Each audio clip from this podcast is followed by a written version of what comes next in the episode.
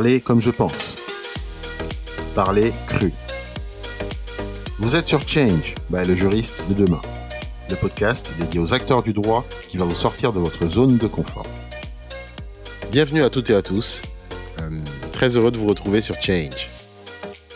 J'espère que vous allez bien et que votre rentrée s'est très bien passée. J'ai reçu pas mal de messages d'appréciation sur LinkedIn concernant l'épisode 11 avec Yvan Kazik sur le business émergent de la médiation. Merci pour votre support. C'est très motivant. Euh, et par-dessus tout, je suis très heureux que les tips de mes invités vous permettent de passer de la théorie à l'action. Dans cet épisode 12, avec mon invité très spécial, nous allons beaucoup parler mindset de l'entrepreneur du droit. En fait, nous étions censés parler de cold emailing ou email à froid, euh, mais vous allez très vite comprendre pourquoi nous sommes passés d'un sujet à un autre. J'ai l'honneur d'accueillir Guillaume Moubèche, CEO et cofondateur de Lemlist, un outil de prospection personnalisé et de cold emailing d'un nouveau genre. faites la recherche sur Google et vous allez voir très vite de quoi je parle. Avant tout, Lemlist, c'est plus de 10 000 clients dans 85 pays dans le monde, un revenu récurrent annuel de 7 millions d'euros et une team de 37 collaborateurs. Guillaume a beaucoup fait parler de lui ces derniers mois euh, pour avoir refusé 30 millions d'euros de fonds de la part d'investisseurs. Gros dossier que nous évoquerons brièvement. Je l'ai invité car j'ai pensé que son expérience et son témoignage pourraient apporter beaucoup aux acteurs de notre écosystème, notamment aux juristes et avocats qui souhaitent entreprendre. Voici nos échanges pour cet épisode 12. Bonjour Guillaume, très heureux de t'avoir aujourd'hui. Comment tu vas? Salut Tony, bah ça va super, merci pour l'invite, je suis content d'être ici aussi. Bah écoute, euh, merci, merci beaucoup. Hein. franchement, euh, euh, bah, comme tu le sais, on est sur Change, hein, le podcast du juriste de demain. L'idée, c'est vraiment d'accompagner les professionnels du droit pour leur permettre vraiment de bah, d'opérer un phénomène de transformation, quoi, pour que effectivement notre communauté puisse changer enfin. euh, et, et, et, du coup, c'est vraiment un honneur de t'avoir. Euh, je vais te laisser te présenter parce que je pense que nos auditeurs peut-être qu'ils te connaissent pas, donc du coup, je te laisse euh, un peu la parole pour que tu te présentes. Ouais, bien sûr. Je m'appelle Guillaume Houbèche, je suis le CEO et cofondateur de Lemlist, une plateforme qui aide les entreprises à rentrer en contact avec leurs futurs clients. Donc, on a commencé euh, l'aventure en 2018 et aujourd'hui, on a plus de 10 000 clients, essentiellement basés euh, aux États-Unis. Et on a récemment dépassé les 6 millions euh, d'ARR, donc de revenus récurrents annuels. Incroyable. comment ça se fait que vos clients ils sont essentiellement aux États-Unis? Alors en fait, dès le départ, on a commencé notre prospection là-bas. En fait, je me suis pas trop mis de limite, tu vois. J'avais testé plusieurs marchés et comme on avait une plateforme qui était assez innovante et qu'aux États-Unis, il y a un taux, euh, on va dire, d'acceptation des plateformes innovantes un peu plus rapide qu'en France, mhm. euh, je me suis rapidement focalisé là-dessus parce que les résultats étaient, étaient tout simplement meilleurs. Et de fil en aiguille, bah, avec le, tout le bouche à oreille qu'on a réussi à générer, on s'est développé très très rapidement là-bas. D'accord. C'est vachement intéressant. Euh, mais la question que je veux te poser, et certainement qui, qui interpelle tous nos, tous nos auditeurs, c'est comment as-tu fait pour euh, mettre de côté 30 millions d'euros? Non, mais c'est énorme. Franchement, je veux dire, euh, j'en revenais pas. Et encore une fois, félicitations euh, pour le buzz et, et surtout le message que tu as fait passer. Je pense que c'est très important. Si tu peux juste nous en parler euh, euh un tout petit peu. Ouais, bien sûr. Euh, du coup, il y a, il y a deux mois, on a décidé qu'on annonçait qu'on allait annoncer publiquement euh, une mhm. levée de fonds de, de 20 millions. Le but, en gros, c'était de faire deux choses. On voulait mhm. documenter de A à Z le process de levée de fonds, qui est un process qui est très opaque. Donc, euh, en mhm. fait, nous, on fait tout en, en, transparence, on partage tout le temps nos chiffres, nos best practices, etc. Et euh, là, le but, du coup, c'était de tout documenter sur ma chaîne YouTube. Donc, euh, le mhm. pitch euh, avec les investisseurs, comment préparer tout ça. Et en fait, notre objectif second, c'était de faire passer un message. Donc, en fait, ce qu'on voulait, c'était, on était quasiment persuadé qu'on allait recevoir des offres. Et, euh, et donc, on, une fois qu'on aurait reçu des offres, on allait dire non afin de montrer que le succès d'une startup ne doit pas être lié à sa levée de fonds et qu'on devrait mhm. prendre en compte énormément d'autres paramètres. Aujourd'hui, quand on regarde un petit peu les médias, ce qu'on voit, c'est toujours euh, la plus grosse levée de fonds va l'emporter. Donc, c'est euh, machin à lever 100 millions, machin à lever 50, etc., etc. Et c'est un mmh peu un concours autour de ça, alors que quand tu regardes dans les faits, les boîtes qui lèvent des fonds, au final, ne sont pas toutes successful et en as énormément qui échouent. Donc, en général, c'est quasiment 9 sur 10 qui vont mmh échouer.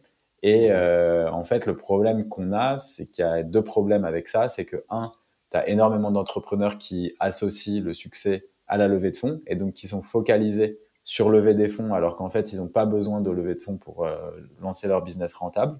Absolument. Ça, c'est le premier point. Donc, énormément d'entrepreneurs qui perdent leur temps. Et le deuxième point, c'est que quand tu regardes aujourd'hui euh, les personnes qui lèvent des fonds, globalement, tu as zéro diversité. Euh, c'est toujours les mêmes personnes. Gros sujet. Ouais, tu vois, c'est assez ouf. même, si as, même si tu as des fonds qui essayent de dire qu'on va inclure un peu plus, au final, non, tu vois, dans les faits, ça reste toujours des blancs qui ont fait un, une école de commerce. Et moi, tu vois, j'incarne très bien ça, quoi. Et, mmh, mmh, et, mmh. et le truc, c'est que ce qui est dommage avec ça, c'est que, en fait, si tu associes le succès à la levée de fonds, mais que d'un côté, tu sais qu'il y a que 0,001% de la population qui peut lever des fonds, ben en fait, comment est-ce que tu veux donner l'envie d'entreprendre au plus grand nombre? Et, ça, du coup, c'était une cause qui était euh, assez importante pour moi et que j'aime défendre. Tu vois, j'ai envie d'aider un, million d'entrepreneurs à lancer un business rentable. Donc, en gros, je m'étais dit, ben, on va faire ça. Donc, en fait, on a reçu, euh, lors de la levée de fonds, une première offre de 20 millions euh, qu'on a refusée. Donc, sachant que quand tu lèves des fonds, en fait, avec euh, des VC, donc venture capital, c'est du capital risque et ça veut dire que mhm. l'argent que tu lèves va directement dans ta boîte. C'est pas toi qui touches l'argent. Sauf que par contre, on a reçu une autre offre juste après et cette fois-ci, c'était plus 20 millions mais 30 millions. Et là, dans les 30 millions, tu avais 15 millions qui pouvaient aller dans la boîte et 15 millions qui étaient pour euh, moi et mes associés. Donc en gros, ça voulait dire 5 millions chacun, sachant qu'en plus, on pouvait garder et qu'on gardait le contrôle de la boîte. Donc là, j'avoue que c'était un moment euh, un peu stressant. et clairement, euh, on n'avait pas du tout prévu ça parce qu'en fait, si tu veux, les, les fonds traditionnels de venture capital, ils te laissent pas faire de cash out. Donc cash out, c'est euh, prendre de l'argent sur ton compte, toi, en tant que fondateur. Ou s'ils te laissent en faire, c'est vraiment minime. Sauf que là, tu vois, en fait, c'est un fonds de private equity, donc un peu différent, qui nous ont mhm. proposé ça. Eux, leur objectif, en fait, les fonds de private equity, globalement, c'est de prendre ta boîte, euh, de faire exploser tous les chiffres et euh, soit de la flipper, donc de la revendre, ou soit d'avoir une entreprise rentable qui maîtrise, où ils mettent un peu leur management, etc. Donc en fait, le truc, c'est qu'on s'est, on s'est retrouvé face à ce choix et je t'avoue que euh, c'était pas du tout ce qu'on avait prévu au départ, mais on s'est dit, bon, ok, quelles sont nos valeurs, pourquoi est-ce qu'on a décidé d'être entrepreneur et quel message est-ce qu'on veut faire passer? Et du coup, on a décidé de dire non et, et ça a fait pas mal parler dans la presse. Ah, c'est génial, mais c'est surtout incroyable. 5 millions, euh, dire non à 5 millions en tant que fondateur, c'est vrai que c'est pas évident. ouais, ouais, ça fait. mais, mais certainement, bah, bon, après, pour, pour être transparent, enfin, pour être tout à fait cash, je veux dire, j'imagine que vous étiez pas non plus dans le besoin, peut-être en tant que fondateur? Non, non, bah. ça n'a pas joué, ou ça jouait, ou? En fait, si tu veux, euh, ce qui est, en fait, ce qui est compliqué, c'est que, tu vois, Vianney, François et moi, on vient tous les trois de familles euh, très modestes Moi, euh, mes parents, tu vois, ils ont grandi euh, dans une ferme, ils n'ont pas fait d'études, euh, je crois qu'ils n'ont même pas le bac. Mhm. Et donc, tu vois, je sais ce que ça vaut l'argent. Enfin, tu vois, j'ai le, le, sens de l'argent. Après, euh, l'Emlist, on a eu beaucoup de chance. Tu vois, c'est un projet en hyper croissance qui génère beaucoup d'argent, tout ça. Et en mhm. fait, de ce fait, rapidement, je t'avoue que au départ, je pensais que ce qui me motivait, quand j'ai quand j'ai lancé l'Emlist, en fait, j'étais j'étais au RSA à l'époque. C'était ma copine de l'époque qui euh, payait le loyer. On vivait à deux, tu vois, dans 25 mètres carrés. Et en fait, à ce moment-là, euh, bah, tu vois, genre, c'était quand même galère, quoi. Il y a plein de trucs, euh, tu vois, tu, tu manges des pâtes tous les jours, tu peux pas aller au resto avec tes potes. quand tu sors, bah, tu, tu bois rien parce que, bah, tu dis non, mais j'ai pas trop envie de boire ce soir. Enfin, tu vois, c'est, bah que des trucs comme ça. tu trouves des excuses quand on t'invite à un mmh. dîner, tu dis, bah, j'arriverai après parce que, voilà, juste t'as pas l'argent pour te payer des restos. Ouais, et, clair. en fait, au final, tu vois, quand je me suis lancé, je me suis dit, ce qui me motive, c'est quand même l'argent, tu vois. Et, euh, et, en fait, on a commencé après un an et quelques à se payer, euh, puis après on s'est bien payé, puis très bien payé, puis très très bien payé. Et là, en fait, je me suis rendu compte que ma vie, tu vois, elle avait pas changé, quoi. Dans le sens où, euh, bah, tu vois, j'achète toujours mes t-shirts chez Uniqlo à 5 balles. Euh, c'est pas vrai. tu sais, genre, je mange toujours des kebabs avec mes potes quand c'est ouvert. Enfin, ça, j'ai pas changé. Genre, j'ai toujours les mêmes potes. Il n'y a pas de, ça, ça, ma vie ne va pas être transformée et j'ai pas envie, tu vois, parce que je suis comme ça et, et, ça me convient très bien et je suis heureux, je suis heureux comme ça. Et, et en fait, c'est à ce moment-là où, tu vois, je t'avoue que même si 5 millions, c'est une somme qui change, qui changerait ma vie et qui changerait la mhm. vie aussi de mes proches. Mais en fait, c'est pas pour ça que j'ai décidé d'être entrepreneur, tu vois. Et, mhm. et ce que j'apprécie beaucoup dans, dans le dans l'entrepreneuriat, moi, c'est de pouvoir un aider les gens au maximum, deux faire grandir une équipe, partager aussi un maximum avec nos équipes, tu vois, toutes les ressources et les gains qu'on a. Et ensuite, après, euh, c'est le sentiment de liberté, tu vois, qui est un driver pour moi euh, essentiel, quoi. C'est, je fais mm. ce que je veux, tu vois. Cet, cet hiver, euh, je suis parti un mois et demi au Mexique tranquille pour passer l'hiver là-bas. Ben voilà, j'étais l'année dernière, j'étais à Bali. Ben c'est, c'est cool, tu vois. Et j'aime bien ouais, cette vie. Et quand tu as des investisseurs ou d'autres personnes, ben forcément, c'est pas c'est pas tout le temps tip top quoi.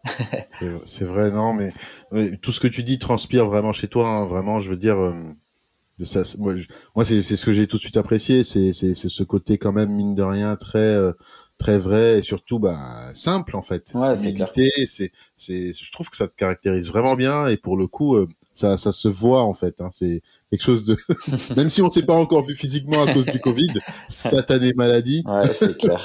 mais mais mais vraiment voilà, je veux dire les fois la fois où on s'est eu au téléphone, c'est vraiment euh, voilà c'est vraiment ce que j'ai ressenti. mais du coup euh, et d'ailleurs, maintenant, c'est marrant que tu parles des, des, des, des 1, million d'entrepreneurs que tu aimerais aider parce que en regardant ta chaîne YouTube et tout ce que tu fais au travers des, des vidéos, ben, c'est vraiment aussi ce que j'ai ressenti. Je me suis dit, mais en fait, euh, toi, tu es là pour vraiment aider de façon générale euh, les entrepreneurs pour qu'ils puissent euh, quoi, pour qu'ils puissent réussir, en ouais, fait. Ouais, exactement. Et, et, et, et, du coup, ma question, est-ce que tu as prévu dans ton plan d'aider les professionnels du droit bah, Je crois qu'on a. Est-ce que tu as un petit, 250 000, euh, tu sais Je crois qu'on a un petit projet ensemble qui commence oui. qui, va qui va voir le jour euh, prochainement. oui, bah oui, bah j'espère et c'est vrai que ça ça ça, c'est génial parce que ça va vraiment nous permettre euh, bah, déjà de de, de, de, de taper un peu plus en haut parce qu'effectivement l'idée c'est vraiment d'améliorer le produit, d'améliorer le contenu, d'améliorer bah, bah, tout ce qu'on peut faire euh, sur le juriste de demain. Mais, mais au-delà de ça, quelque part, je veux dire, par exemple, je prends la communauté des avocats parce que quelque part aujourd'hui, nous c'est notre cible principale. Euh, quand tu dis donc aider les entrepreneurs, donc les avocats, ce sont des entrepreneurs, même si même s'il y en a qui se considèrent pas du tout comme des entrepreneurs, hein, et, malheureusement. Comment tu déjà déjà ma première question c'est quel est ton rapport avec les avocats? Est-ce que tu les connais? Qu'est-ce que tu sais de euh, vis-à-vis bah, de leur utilisation de la tech, tout ça euh, bah En fait, ouais, j'ai pas mal de potes, euh, pas mal de potes avocats, et à côté de ça, bah, nous, on a aussi notre cabinet d'avocats qui, qui bosse avec nous pour nous accompagner mhm. sur tous les sujets juridiques. Mais mhm. globalement, c'est vrai que je trouve qu'il y a un, tu sais, on parlait tout à l'heure du taux d'adoption des, des, des, outils tech ou du développement, et c'est très drôle parce que pendant un temps, on bossait aussi, enfin, tu vois, on avait beaucoup de clients aux États-Unis, et en fait, tu vois mhm. qu'aux États-Unis, ils sont en avance sur plein de choses et euh, la façon dont on utilise, tu vois, des logiciels et comment ils se développent. Enfin, clairement, mhm. les avocats aux États-Unis versus les avocats en France, même si la loi n'est pas exactement identique, euh, mhm. tu vois, juste dans leur façon de se marketer et de se développer, c'est mhm. très différent. Et, euh, et en France, on est très old school sur tout ça. Et en fait, ce qui est cool, c'est assez cool parce que ça veut dire que euh, tu as énormément d'opportunités avec le digital pour réussir à développer ton activité. Et quand tu disais, euh, il y a beaucoup d'avocats qui se considèrent pas forcément comme des entrepreneurs. En fait, c'est dommage parce que tous les avocats sont entrepreneurs, rien que par leur statut déjà de base. Tu vois, quand tu es en, sauf bon, tu peux avoir des, des avocats salariés ou quoi, mais mmh, dès que mmh, tu es en mmh, indépendant, bah, tu es entrepreneur euh, de facto, tu vois. Et, euh, et en fait, le, ce qu'on voit et ce qui est un peu dommage, c'est que les gens pensent que euh, pour développer leur carnet d'adresses, tu vois, ils vont te dire, bah non, c'est du bouche à oreille, ça met du temps. Mais en fait, dans la vie, tu as deux choix, quoi. Tu vois, soit tu attends que euh, les pommes, euh, elles tombent quand tu es en dessous du pommier et voilà, tu seras Newton peut-être. Mais euh, sinon, tu vois, il faut grimper à l'arbre et il faut aller les, les, cueillir, tu vois. Et c'est un peu la même chose quand tu es entrepreneur. si tu attends mm-hmm. comme ça, c'est peut-être qu'avec le temps, si tu as de la chance, il va t'arriver des choses qui vont tomber dessus comme ça. Mais globalement, c'est en allant chercher et en faisant des choses qu'on va à réussir à développer son business et son entreprise. Ouais, carrément. Je suis, en phase à 300% avec ce que tu dis. Euh, Est-ce que tu as récemment vu des avocats communiquer, euh, euh, je sais pas moi, euh, euh faire du marketing, des choses comme ça, de la pub? Est-ce que ça t'a dernièrement il y a quelque chose comme ça que tu as vu qui t'a marqué? Mmh, J'ai pu. Alors c'est assez marrant. Il y a je vois pas de. Donc, il y a des avocats qui font de la prospection, alors que normalement, tu vois, j'en sais. En fait, il y en a qui font mal les choses. Donc, euh, mhm. j'ai vu des trucs un peu automatisés, euh, sans trop de personnalisation. J'ai mhm. vu d'autres euh, types de prospection beaucoup plus personnalisées qui marchaient bien et qui étaient intéressantes. Mhm. Mais en termes de tout ce qui va être marketing, non, je vois, j'ai pas, tu vois, je, je, peux pas te citer un exemple de quelqu'un qui m'a scotché en étant avocat, quoi. Et ce qui est dommage d'ailleurs. Ouais, d'accord. Ok, mais c'est intéressant du coup. Donc tu, donc tu as, tu as vu des avocats qui font de la prospection parce que tu sais que chez moi, chez nous, en fait, l'écosystème, bah, c'est un peu un gros mot de dire prospection. Ouais, bien sûr, ouais, parce que techniquement c'est interdit. Enfin, c'est un peu le. Je crois que c'est pas interdit pour les avocats, mais c'est un peu dans les professions libérales, tu vois, il y a des. Bah ouais, ça se fait pas trop quoi. Tu vois, c'est un peu. Ouais, ouais, c'est euh, ça. Mais alors qu'en vrai, ce qui est, c'est dommage parce que en fait le truc, c'est que ce qu'un avocat doit comprendre et un mhm. juriste et enfin tout mhm. euh, dans ce milieu-là, c'est que professionnel ouais, professionnel du droit, c'est que tu dois apporter. Enfin, toi, tu as de la connaissance, tu as ton bagage, tu as appris énormément de choses et tu peux potentiellement aider un grand nombre euh, d'entrepreneurs, euh, de boîtes, etc. avec tes qualités. Et en fait, le problème, c'est que quand tu apportes une solution à un problème, il faut que tu ailles aider les gens, tu vois. Et si tu arrêtes de prospecter, pour moi, c'est que tu arrêtes de vouloir aider les gens. Donc après, la question, c'est de savoir plutôt comment est-ce que tu rencontres ces gens qui ont des problèmes, tu vois. Et en fait, pour ça, et, c'est ce que j'aime beaucoup dans la prospection, c'est que moi, j'appelle pas ça de la prospection, j'appelle plutôt ça du networking. Mais c'est en gros, tu contactes des gens que tu connais pas pour apprendre à les connaître, leur apporter de la valeur. Et si tu vois que ça fit bien, ben là, tu peux lancer potentiellement une, une relation, tu vois. Et, euh, et en fait, Aujourd'hui, les moyens détournés que, les, que certains avocats qui se digitalisent entre guillemets un petit peu plus vont utiliser, ça va être euh, soit parfois par la création de contenu, ce qui peut marcher, soit par euh, des partenariats avec euh, des incubateurs ou autres pour être présent et que les gens viennent les voir. Mais en fait, ce qui est dommage, c'est que un avocat qui passerait un peu de temps sur une partie de networking, donc en faisant de la prospection, c'est-à-dire je trouve des personnes, des entrepreneurs qui sont dans ma cible. Mettons, on prend un exemple très simple, euh, je suis, euh, je bosse pour euh, de la propriété intellectuelle et j'ai besoin de trouver des clients qui sont potentiellement dans l'innovation, machin. Donc, je vais prendre des boîtes qui me passionnent et que j'aime bien. Mhm. Je vais faire un message ultra personnalisé pour chaque chacune de ces personnes et mhm. discuter, tu vois, en essayant d'apporter de la valeur. Tu vois, ça peut être, j'ai vu que vos marques X, Y, Z n'avaient pas encore été déposées, euh, non, non, non, à l'INPI. Euh, mhm. J'adore ce que vous faites comme projet. Je suis aussi avocat en pays. Est-ce qu'on pourrait discuter peut-être 15-20 euh, minutes? Euh, Je serais curieux de savoir euh, quelle, quelle, serait, quelle est votre stratégie quand euh, tu vois? Et, et en fait, là, qu'est-ce que tu fais? Tu as personnalisé ton message parce que c'est une boîte qui t'intéresse. Ensuite, tu essayes d'apporter de la valeur parce que tu as vu que la personne n'avait pas potentiellement pas protégé ses marques et que ça pouvait être dangereux. Et ensuite, tu les contactes et tu crées, tu crées une relation, tu vois? Et tu leur vends rien au début, tu vois? Mais c'est après, si tu vois que si la personne elle te fait confiance et que tu lui as apporté de la valeur, parce qu'en gros, tu vois, dans tous les cas, mm. tu sais, il y a, en fait, tu peux toujours tout faire sans des avocats, tu vois. Tu peux toujours faire, euh, tu peux toujours tout faire toi-même, c'est possible. Et les mm. entrepreneurs, tu peux leur dire quoi. Et donc en vrai, tu vois, un avocat, limite, quand tu, fais une consultation, tu peux lui dire voilà les étapes qu'il faut que tu fasses. Ça sert à rien de cacher ou des trucs comme ça. Tu lui donnes toutes les étapes et tu lui dis tu as mm. deux choix. Soit tu essayes de faire ça tout seul et il y aura sûrement des problèmes dans ce que tu vas rédiger et donc du coup ça sera complexe. Soit sinon, on, on, taffe ensemble et, et, là, je peux te proposer un tarif, tu vois. Clair. Et dans ces cas-là, c'est logique, tu vois. Tu, tu vas pas payer. Enfin, pour un entrepreneur ou euh, un chef d'entreprise, c'est logique de payer des gens qui, qui travaillent, tu vois. Donc, euh, donc tu vois, si tu apportes de la valeur et que tu montres que tu peux euh, donner de la valeur aux gens, bah, il n'y a pas de souci, tu vois. Non, c'est vachement intéressant et, et, et, là sur ce que tu viens de dire, j'ai bien aimé la partie icebreaker. Tu sais, parce qu'en réalité, euh, moi, je sais, j'accompagne aussi des, des, des avocats euh, dans mon temps libre. Ouais.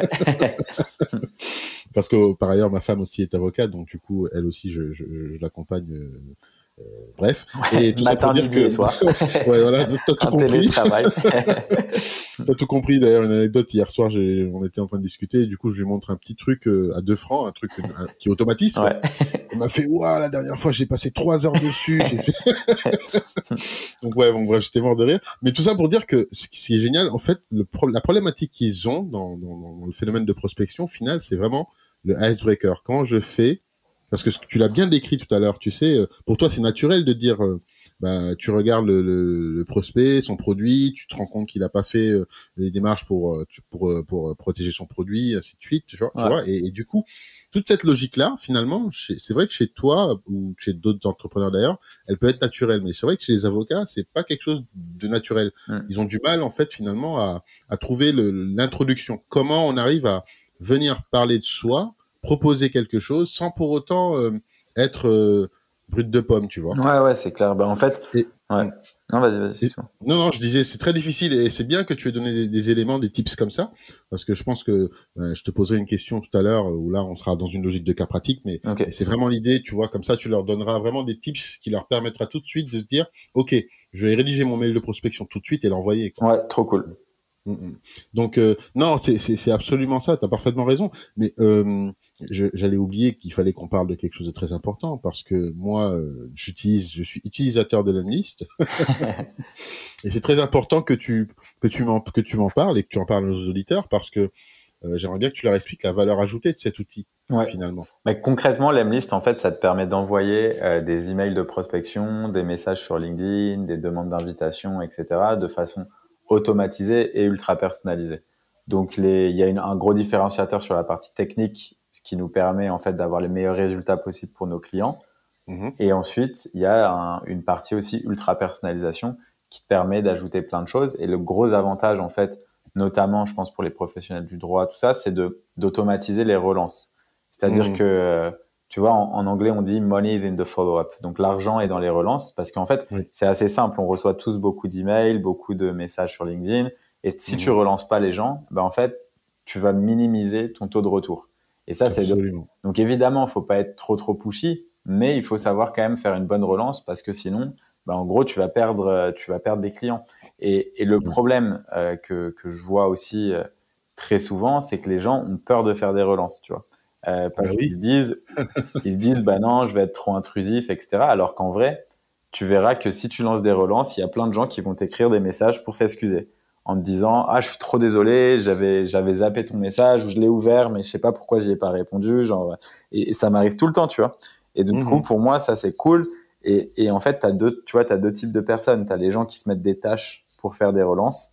Donc mmh. dire euh, j'envoie un mail et ensuite je me mets une tâche dans mon calendrier dans trois jours pour faire une relance si j'ai pas de réponse.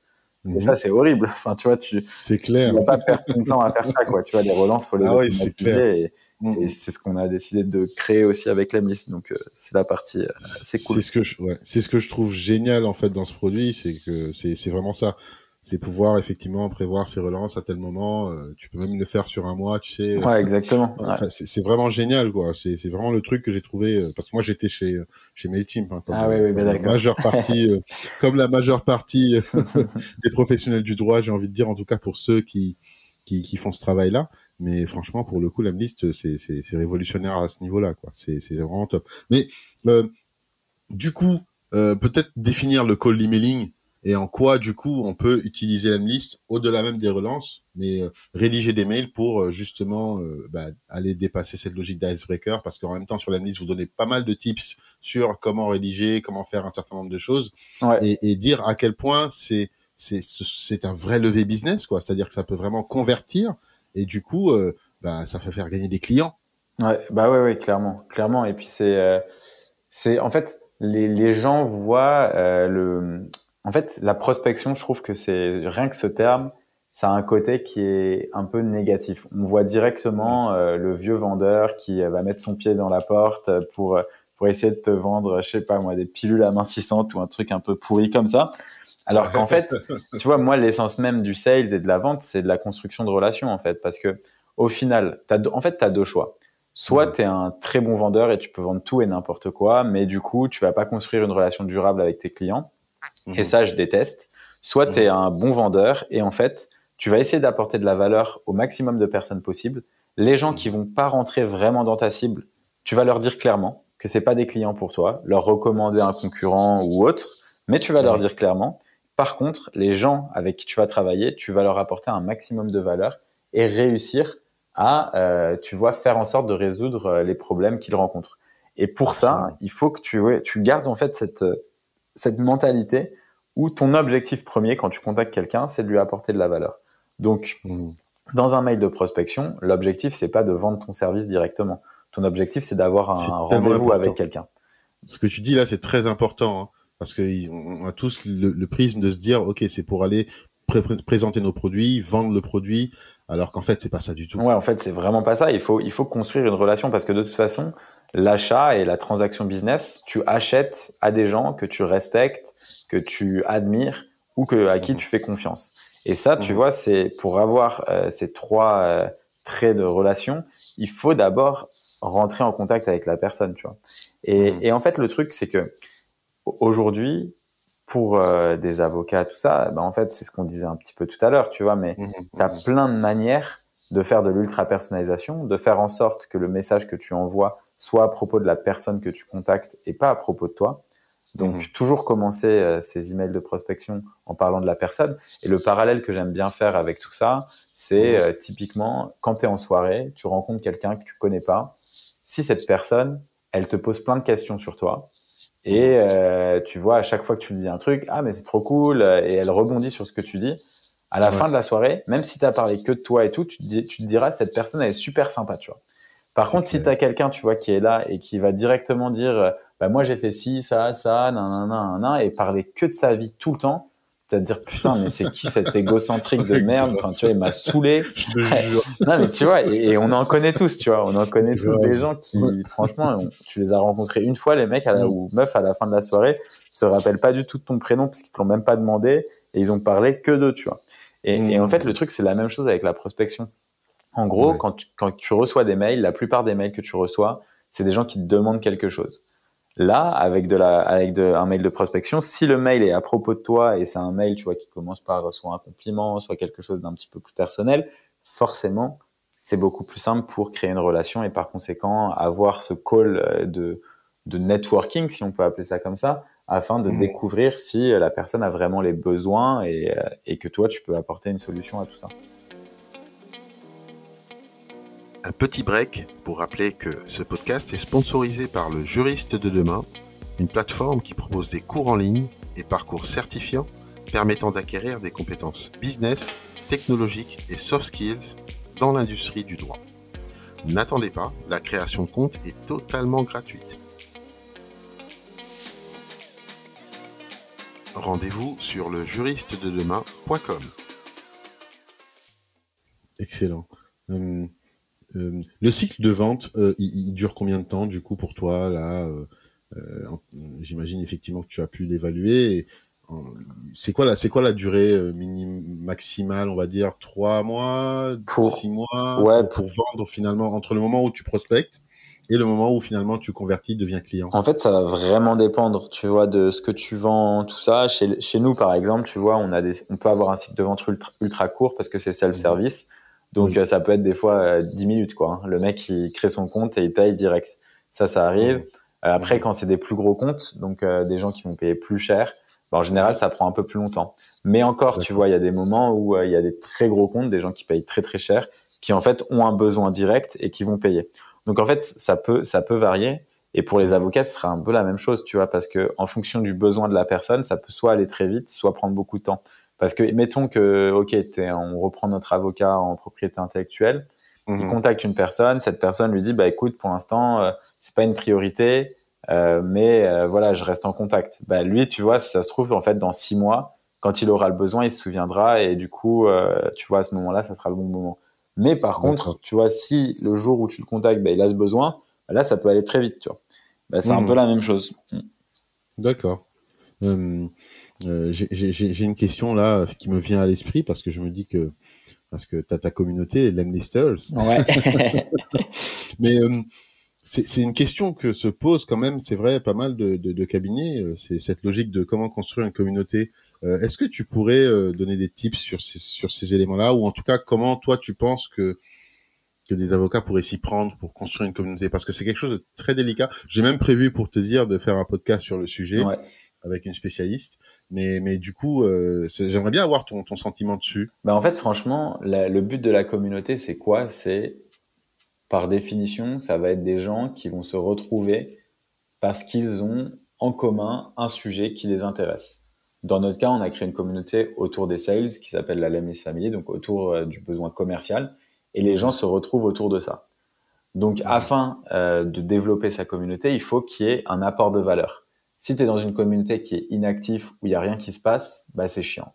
Si tu es dans une communauté où il y a plein de choses, plein de messages, plein d'interactions, les gens tirent euh, beaucoup de une valeur forte, là d'un coup, bah, ça fonctionne bien. Donc, pour faire le parallèle avec, euh, on va dire le, le droit, mettons mhm. que euh, on va prendre un, autre avocat, une autre spécialité, mhm. euh, par exemple, je sais pas moi, du, droit du travail. Allez, voilà. droit du travail. Bah en fait, tu sais que ta cible dans les gens que tu vas pouvoir accompagner, c'est soit des salariés, si tu as envie de les aider, du coup, bah, voilà, à, à, à, faire valoir leurs droits, soit des employeurs pour les aider à bien structurer leur contrat de travail et faire en sorte que mmh. euh, tout soit fait dans les règles. Donc là, mmh. tu as deux choix. Soit tu décides de créer une communauté, par exemple, pour les entrepreneurs ou les chefs d'entreprise. Et dans mmh. ce cas-là, tu vois, ce que tu peux dire, c'est, euh, ben voilà, on a créé la plus grosse communauté, euh, ou on a envie de créer la plus grosse communauté de chefs d'entreprise pour partager les best practices sur le droit du travail, etc., etc. Et là, en fait, tu vois, tu vas créer une communauté, tu vas faire venir des entrepreneurs, tu peux leur, leur envoyer une invitation, etc., pour leur expliquer. Mhm. Et dedans, en fait, ça peut être, au début, toi, tu vas apporter plein de valeurs, écrire potentiellement des articles sur, euh, je sais pas moi, mon premier CDI ou euh, combien de mhm. stagiaires je peux recruter, les contrats mhm. d'alternance et les aides, qu'est-ce que euh, je peux faire valoir en tant que machin, enfin, tout ça. Et en fait, petit à petit, tu vas voir que les gens, bah, du fait que tu apportes de la valeur, ils vont se mettre à poser des questions. Toi, tu vas pouvoir y répondre apporter de la valeur. C'est un peu comme si tu faisais du conseil gratuitement, mais en fait, sur le long terme, il y a un moment où euh, quand tu donnes et quand tu apportes beaucoup de valeur à des gens mhm. autour de toi, mhm. forcément, ça te, tu vois, il y a, du karma, quoi. C'est comme dans la vie, il y a un retour. Et en fait, pour ça, ça fonctionne ultra bien et parce que tu vois, évidemment que le jour où euh, tu as créé cette communauté, tu apporté énormément de valeur, tu montres les choses, 10 choses à éviter euh, quand tu crées un contrat de travail. Boum, mhm bah, les gens, le jour où ils doivent faire un contrat de travail, s'ils sont dans cette communauté, bah, ils vont se dire, bah non, mais je vais passer par toi, tu vois. Et, et en fait, et en fait, c'est ça. Et, petit à petit, tu vois, l'avantage, c'est que quand tu apportes énormément de valeur aux gens, bah, forcément, ils en parlent autour d'eux. Et quand ils en parlent autour d'eux, bah, en fait, toi, ça te ramène des clients, ça te ramène des gens dans ta communauté. Et c'est un cercle ultra vertueux. Et, et ça, évidemment, j'ai vu, franchement personne. Aujourd'hui, t'as pas de vraie communauté, à part les trucs euh, balance ta startup ou euh, tu as euh, des gens qui se font tracher et euh, deux avocates qui parlent du droit du travail pour les employés. Et tu vois, elles, elles l'ont bien fait. Enfin, elles, elles sont, elles, clairement, tu vois, elles ont créé une communauté euh, pour lutter contre tous les abus qu'il peut y avoir en entreprise. Et après, tu vois, qu'on adhère ou qu'on adhère pas sur la façon de faire parce que au final, c'est un peu du, du, bashing en public, alors que mmh est-ce que c'est vérifié, pas vérifié? Ça, on n'en sait rien, tu vois. Mmh Mais par mmh contre, elles ont quand même réussi à créer une, une communauté où là, euh, elles partagent, tu vois, des conseils sur euh, pour les employés, quels sont les droits qu'ils peuvent faire valoir, et donc elles apportent de la valeur au final. Et, et l'apport de valeur fait que tu crées une relation avec les gens, et par conséquent, eux, je suis sûr que si euh, il y a une personne, un employé qui aujourd'hui a des problèmes dans sa startup ou quoi ou qu'est-ce, bah, il va aller sur euh, Balance sa startup, soit il va envoyer un message, soit sinon il va rentrer en contact avec les avocates, les deux avocates qui, qui gèrent la chaîne, et euh, elles, elles sont spécialisées droit du travail, donc évidemment elles ont gagné des clients comme ça, tu vois. Mais elles l'ont fait en apportant de la valeur et en créant leur communauté. C'est très smart et on peut pas leur enlever tout ça. Tu vois, ce qu'on me dit souvent, euh, euh, enfin je parle des avocats, hein, ce qu'ils me disent souvent, en tout cas lorsqu'il s'agit de, par exemple, prodiguer des conseils gratuits, c'est moi je leur dis euh, faut considérer ça comme un investissement pour derrière avoir un retour sur investissement quoi. Ouais c'est clair. pour moi c'est ça. Moi ça me paraît logique. Mais par contre c'est vrai que pour eux bah, en fait ils se disent ouais maintenant mais moi je peux passer mon temps euh, à donner des conseils gratuitement quoi. C'est juste impensable. Je veux dire euh, je sais même pas quand quand est-ce que ça va se transformer quand est-ce que le client va me rappeler. Et souvent d'ailleurs ce qui arrive et ça j'ai vu des cas concrets où euh, ben, les avocats se sont donnés, euh, ont donné des conseils gratuits, tout ça. Le client, il vient, mm. le prospect, je veux dire parce que c'est pas encore un client, donc du coup, il vient, il prend les conseils, il se barre ouais. et il donne pas de nouvelles, tu vois. Donc il y en aura toujours. bah oui, il y en aura toujours, tu vois. Mais mais c'est quand même, je peux comprendre que ce soit frustrant pour l'avocat, tu vois, qui s'est donné quand même pendant, mm. je sais pas, pendant quatre mois à donner des conseils gratuits et finalement, il voit que les gens, ils, ils viennent, euh, ils prennent les conseils et puis ils partent, quoi. En fait, je pense que c'est, pour moi, il faut, il y a plusieurs choses. Je pense qu'il faut voir, c'est un peu, pour moi, c'est comme du jardinage. Tu vas mhm. planter plein de graines un peu partout. Ça, c'est les conseils que tu donnes. Par mhm. contre, euh, la relation clientèle, ça sera l'arbre qui va qui va commencer à pousser. Mais quand tu plantes des graines, t'as pas tout le temps des arbres qui poussent. Euh, soit tu as un oiseau qui vient et qui, qui bouffe le truc, soit tu as mauvaise condition, soit il peut se passer plein de choses. Et en fait, c'est la même chose. Euh, pour toi, déjà, de un, donner des conseils, même si tu as l'impression que tu travailles gratuitement, au, au fond, déjà, ça, ça, te permet de développer ta hmm. connaissance sur un domaine donné. Parce que, évidemment, que quand tu donnes des conseils, ça veut dire que tu as fait des recherches. Et quand tu fais des recherches, si tu l'as fait une fois, bah, tu n'auras pas besoin de le faire la prochaine fois qu'on te posera une question, tu vois. Et en fait, le truc, c'est que c'est ça, tu vois, c'est que moi, quand je vois les problèmes des gens et ce qu'ils partagent, par exemple, dans la communauté, bah, j'ai deux choix, tu vois. Soit j'y réponds pas et je m'en fous et voilà, et j'essaie d'arrêter de donner des conseils. Mais ça, tu mhm. vois, c'est pas trop mon, mon, mindset et mon état d'esprit. Soit, du coup, j'essaye de creuser euh, pour voir pourquoi ils, enfin, pourquoi ils ont ce type de problème. Et en fait, moi, ça me, ça me permet de devenir de plus en plus expert dans un domaine. Et plus tu connais les problèmes des gens, plus par la suite, tu vas devenir compétent sur ton domaine et je suppose que quand tu es avocat ou quand tu travailles euh, dans une profession euh, liée au droit, tu n'as pas mhm. fait ça euh, dans le simple but de euh, faire de l'argent à tout prix et, de, et que tu fais ça aussi parce que c'est un développement intellectuel et que tu aimes ce que tu fais et que tu as toujours envie d'apprendre, d'être plus performant ou que tu as kiffé la série Suits et tu t'es dit c'est le moment de... non mais tu vois, et en fait le, truc de, de donner des conseils, en fait c'est pour moi, oui, évidemment, ça ne marchera pas tout le temps et c'est clair que ça peut créer de la frustration. Mais il faut toujours, il faut toujours répondre à cette question de euh, what's in it for me, tu vois, genre qu'est-ce qu'est-ce que je vais gagner moi? Mmh, mmh, On te pose une question, t'as pas la réponse. Donc en fait, ça veut dire que tu vas apprendre quelque chose parce que si tu veux trouver la réponse, il va falloir que tu ailles chercher. Et en fait, l'apprentissage pour moi dans la vie, c'est euh, c'est clé quoi, tu vois. Sinon, c'est c'est ton cerveau, il reste au même endroit et il bouge pas. Si t'apprends plus, pour moi, t'es mort en fait.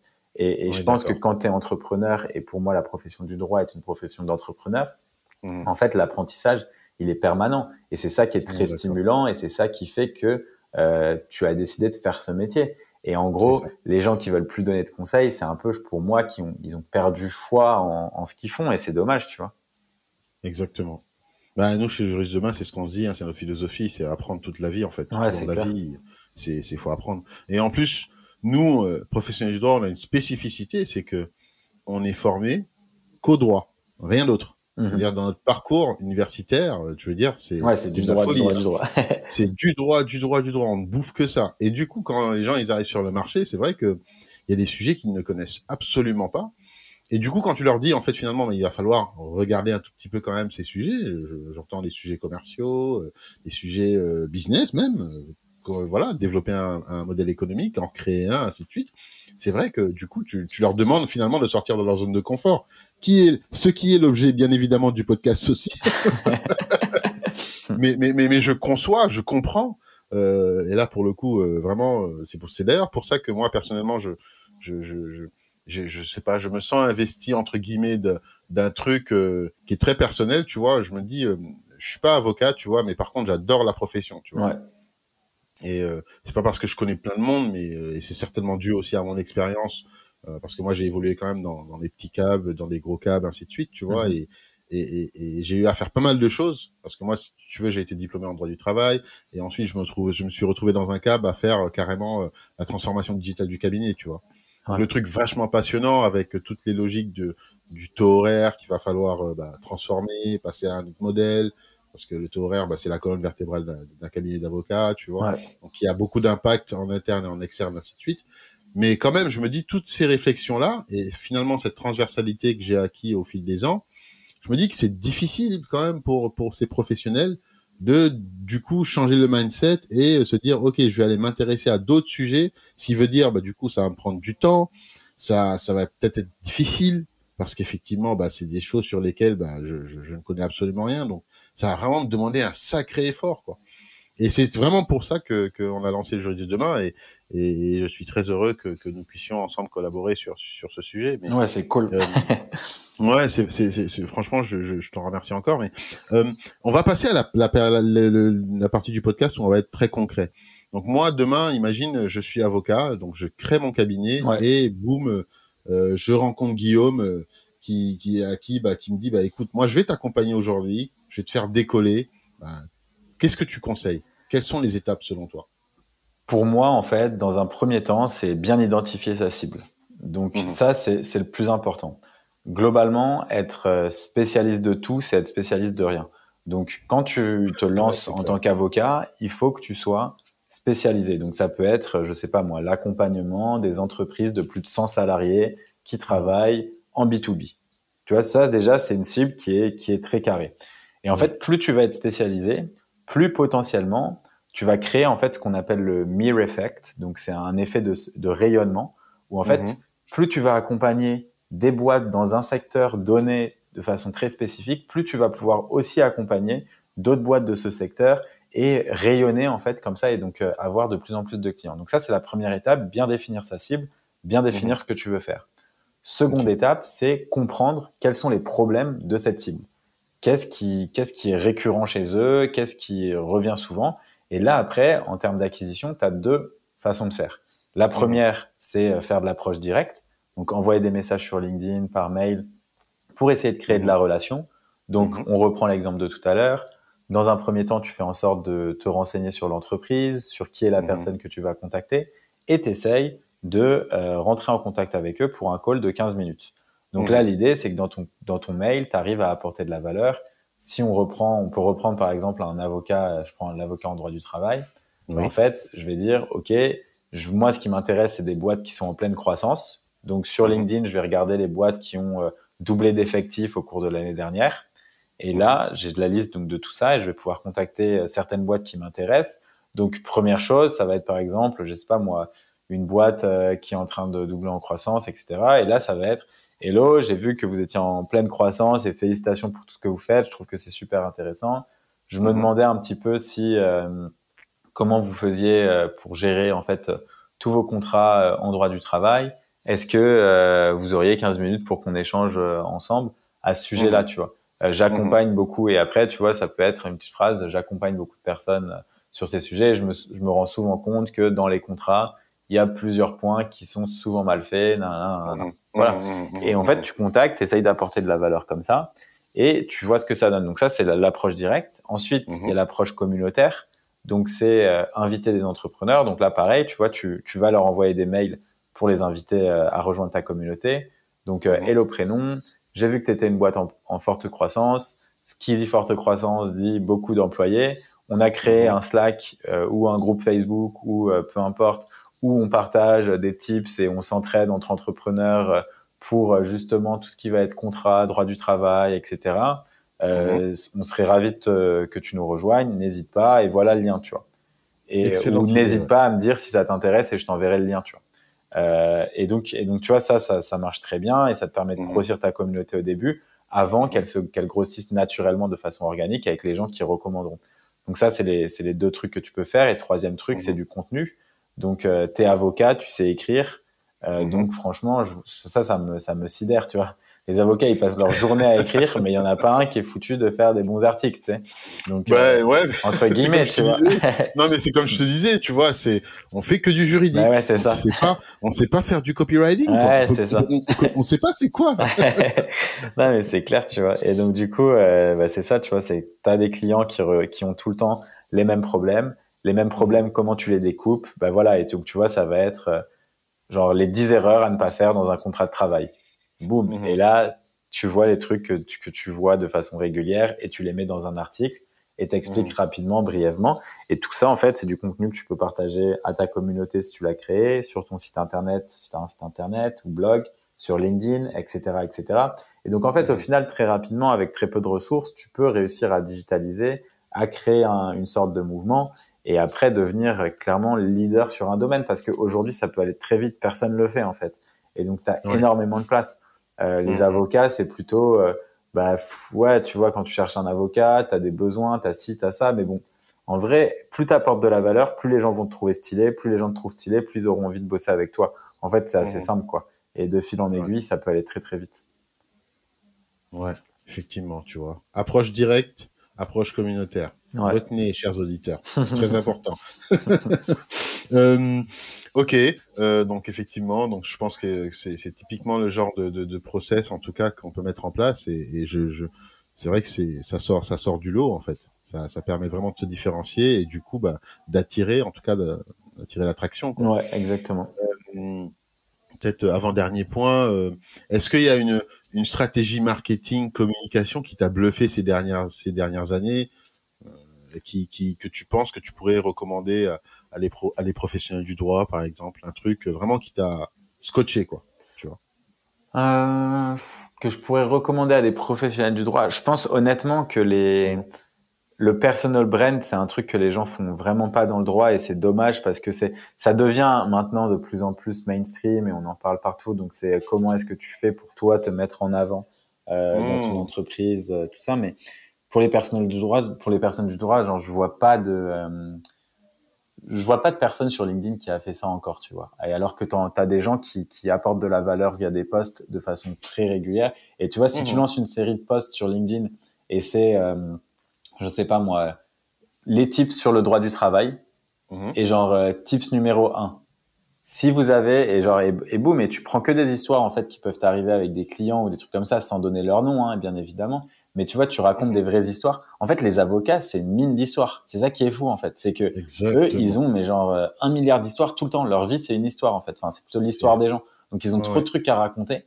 Et pourtant, mm. personne le fait. Alors que tu vois, en fait, l'avantage, c'est que tu vois, si tu lis quelque chose et toi, tu arrives à t'identifier, parce que, en fait, en général, tout le monde a plus ou moins les mêmes problèmes quand il s'agit euh, du droit du travail ou quand il s'agit de droit des contrats, etc. Mmh. Bah, si tu mmh. t'identifies, bah, tu vas te dire putain, mais c'est moi ça. Et, et, donc elle, elle a réussi à trouver ou il a réussi à trouver des, des, solutions à ça, mais j'ai envie de le contacter. Et en fait, c'est mmh. un peu ça, tu vois. Il faut savoir euh, faire venir les gens un peu dans ta bulle, dans, dans, dans tout ce que tu fais, et, et, de là, ça fonctionne en général beaucoup mieux. Ouais. Bon, si, si, je le dis pas, quand même, on va m'en vouloir. C'est vrai que, euh, en tout cas pour ma part, je constate quand même dans mon écosystème qu'il y a pas mal d'avocats qui commencent à faire l'effort de communiquer, comme tu dis. Ah, c'est cool. C'est peut-être, c'est peut-être, c'est peut-être, euh, disons, euh, difficile. En tout cas, peut-être qu'il n'y a pas encore. Bah, toi, tu l'as bien fait, par exemple, tu vois. Oui, bah moi j'essaie, tu vois, j'ai envie, j'ai envie, moi je me considère un peu comme un ovni dans, dans, dans, dans, tout ça parce que c'est vrai que même dans mes interactions, c'est vrai que les gens, en tout cas, n'ose pas trop, en tout cas, avoir une démarche offensive. Moi, je suis plutôt effectivement dans une démarche offensive parce que moi, quelque part, bah, j'ai j'ai rien à perdre en fait. Mm. Au-delà du fait que je connais l'écosystème, vraiment, euh, je connais je connais l'industrie quand même et que et que je connais tout ce qui est déontologie, comment euh, comment se comporter entre guillemets, euh, en tout cas pour les avocats, tu vois. Je, mm. Moi, j'ai rien à perdre. Je veux dire, j'ai pas mon, je m'en fous un peu en fait, tu vois. Donc du coup, je prends des risques et, et, ça me coûte rien. En revanche, pour un avocat qui qui bah qui a sa, sa, sa bah, son, son, son, métier, c'est un avocat donc il y a derrière quelque part tout un tout un truc, tout un bagage qu'il porte quand même, mm. qui, qui, qui, qui, fait que bah il ose pas trop parce que c'est pas évident. Derrière, t'as l'ordre qui peut te taper dessus si tu fais n'importe quoi. Donc euh, c'est c'est la, la, prise de risque est, est, moins évidente chez eux. Mais euh, mais euh, c'est vrai qu'il y en a quand même, faut le reconnaître, je pense quelques quelques uns qui qui essaient quand même de faire bouger les lignes. Et, D'ailleurs, moi, j'en connais pas mal, euh, même si effectivement, ils peinent parce que ça se voit pas, ou en tout cas que c'est difficile parce que justement, il y a d'autres confrères qui pourraient même éventuellement leur taper dessus. Donc, donc c'est c'est pas évident. Mais par contre, je reconnais, oui, effectivement, il y a une évolution quand même à ce niveau-là. Et, euh, et, et d'ailleurs, c'est vraiment ce que je souhaite encore plus, que ça évolue encore plus, et que les pratiques se libèrent et que les gens se sentent encore plus libres de, de, de pouvoir euh, vraiment prendre des risques. Euh, Dernière question sur le call emailing. Du coup, tu sais qu'on reçoit tous énormément de mails. Et, et, et, et du coup, ma question, c'est euh, juste par exemple le fait d'envoyer des mails via LinkedIn ou euh, via euh, le bah, via Outlook quoi, via ton mail en fait. Ouais. Quelle est la meilleure pratique dans la mesure où je pense que les gens ils reçoivent vraiment tellement de mails que bah, ils, ils, les regardent plus en fait. Je, pense qu'en fait tout le monde regarde ses mails, mmh surtout quand c'est du pro. Tu vois, sur du mm. perso, à la limite, euh, quand tu as toutes tes newsletters de, je sais pas moi, des sites e-commerce euh, où tu étais en, étais en panique pendant le confinement et, et du coup, tu as fait chauffer la carte. Mais sur tes mails pro, tu vois, globalement, même si tu reçois beaucoup de mails, tu as une sorte d'obligation de les lire parce que tu peux louper un truc important. Après, est-ce que tu vas y répondre ou non? Là, c'est pour moi, c'est plutôt la question de est-ce que c'est un, un, bon mail ou un mauvais mail? Globalement, 99,9% des mails de prospection sont nuls à chier, tu vois, genre en parlant en toute franchise, quoi. C'est des gens qui mmh. Mmh. se sont trompés dans le targeting, qui t'envoient un mail Moi, tu vois, ça va être ça. Hein. Hello Guillaume, euh, j'ai vraiment aimé ton profil. Euh, on recherche des développeurs full stack. Je suis là, mais mec, euh, arrête quoi. tu vois, genre, il y a un moment, faut arrêter quoi. Tu vois, donc c'est et, ça, ça arrive très souvent et, et, c'est dommage, c'est très dommage. Et donc, euh, et donc ouais, non, je pense que plus tu passes du temps à personnaliser et à essayer de construire une relation avec les gens, mmh plus tes emails recevront de réponses et plus tu pourras développer ton network. Et en anglais, on dit your network is your net worth. Donc en gros, ton network, c'est euh, ce, que tu, ce que tu vaux. Voilà, exactement. Mmh. Mmh. Et ben en fait, ça, c'est véridique. Et, et le networking, c'est un truc. on a trop tendance à se dire ouais, le networking, c'est un mot un peu bullshit pour dire que tu vas contacter des gens et juste boire des cafés. Mais en fait, c'est construire, c'est la construction de relations qui te permet de développer un business. Parce que les gens, en fait, enfin, tu vois, regarde un, truc tout con. À côté de chez moi, tu as deux restos. Là, ils sont fermés, mhm. évidemment. Mhm. Mais quand c'était ouvert, tu avais deux restos. Tu en as un où la bouffe, elle était moyenne. Mhm. Mais le mec, il était ultra sympa. C'est-à-dire qu'à chaque fois que j'arrivais, c'était Hey, salut Guillaume. Tu sais, genre, le mec, je l'avais vu une fois, hein, mais il m'avait demandé mon prénom. et direct, tu vois, la deuxième fois où je viens, il se souvient un truc, il te met bien, euh, il t'offre toujours un petit truc à la fin. Enfin, il est très cool. Ouais, le bon commercial. Bon commercial, tu vois. À la fin, à côté, il y a un autre resto où la bouffe, elle est genre 100 fois meilleure. Par contre, le mec, un gros connard. Mais vraiment. Ok. et en gros, le truc, c'est que tu as deux choix, tu vois. Soit tu vois, sauf que pour moi, en fait, j'aime pas manger de la nourriture si mhm. euh, je suis dans un milieu où j'aime pas la personne qui est en face. Enfin, tu vois, c'est tout autant important. Et en gros, c'est la même chose, tu vois. Donc, c'est une question de relation. Donc, en gros, j'ai arrêté d'aller à ce resto où la bouffe est ultra bonne. Parfois, mhm. je vais commander parce que voilà. Mais sinon, mhm. tu vois, en, physique, j'irai beaucoup plus dans l'endroit où la personne était cool. Et en fait, c'est la même chose avec le networking. Si tu apportes de la valeur et que tu es sympa avec les gens, ben forcément, ils auront envie de travailler avec toi. Les gens, ils ont pas envie de se faire chier. Moi, tu vois, au final, avocat A, avocat B, qu'est-ce que j'en sais, tu vois, du taf qu'il va faire? Oui, je vais avoir les recommandations, tout ça et tout, mais en vrai, c'est une question de feeling, c'est une question de fit, et ça, ça vient que si tu rencontres des gens. Tu peux pas le savoir avant. Et, les gens, on est, on est tous humains, on a tous, euh, tu, surtout sur des, surtout sur des, cas comme ça. Oui, tu vas essayer de te mmh baser sur des recommandations, et c'est ça qui fait la force. Mais tu vois, si je trouve, un, si je rencontre un mec qui euh, apporte énormément de valeur, euh, me donne des conseils, et je vois qu'il a l'air brillant, donc par ses conseils, il montre qui connaît des choses et qu'il est brillant, mhm. bah, cool, je suis chaud de bosser avec toi, tout simplement. C'est clair, c'est clair. Ouais, c'est clair. Bon, bah, il faut construire des relations, en fait. C'est ça. construisez des relations. Oubliez c'est logique de vendre vos services. Construisez des relations. Ouais, exactement. bon, bah, merci beaucoup, Guillaume. On est arrivé à la fin. Euh, merci pour ton temps. C'était, c'était génial. Euh, et puis, bah, on se dit à très vite de toutes les façons. Hein. Merci à toi, Tony. C'est toujours un plaisir d'échanger avec toi. Merci. Bye bye.